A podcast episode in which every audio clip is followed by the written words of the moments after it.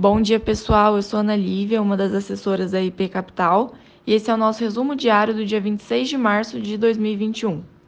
Ontem, o Ibovespa fechou em alta de 1,5%, atingindo o patamar de 113.750 pontos.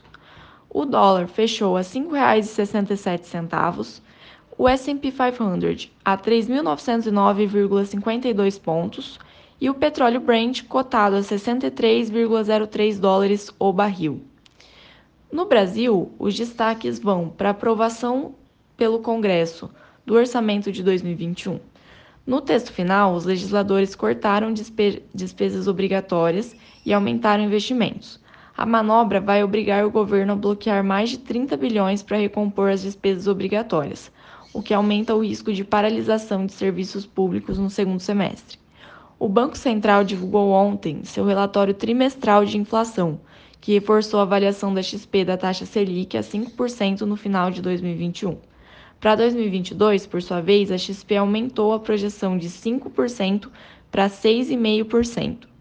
Ainda, o IPCA 15 de março veio ligeiramente abaixo das expectativas, com variação de 0,93% ao mês, já as principais medidas de núcleo de inflação vieram em linha com os números, sustentando a perspectiva de preços ainda pressionados no curto prazo, mas com alívio importante ao longo do segundo semestre.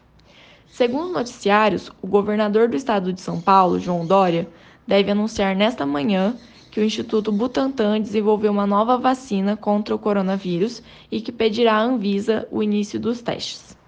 Já no cenário internacional, o presidente americano Joe Biden afirmou em sua primeira coletiva desde a posse a intenção de disputar a eleição de 2024, com 81 anos, e indicou apoio a mudanças ao filibuster, mecanismo que é um mecanismo de obstrução no Senado dos Estados Unidos. Na, na União Europeia, ganha força a ideia de limitar exportações de imunizantes contra o coronavírus produzidos no bloco. E o acordo comercial sendo negociado entre Estados Unidos e Reino Unido pode perder prazo-chave no Congresso americano, o que com complicaria sua aprovação. Na agenda de hoje, haverá a divulgação de dados relevantes para a economia dos Estados Unidos. Os destaques são renda e gastos pessoais de fevereiro.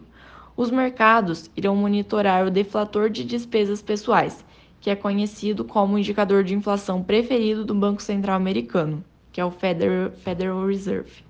Bom, pessoal, esses foram os principais destaques do dia.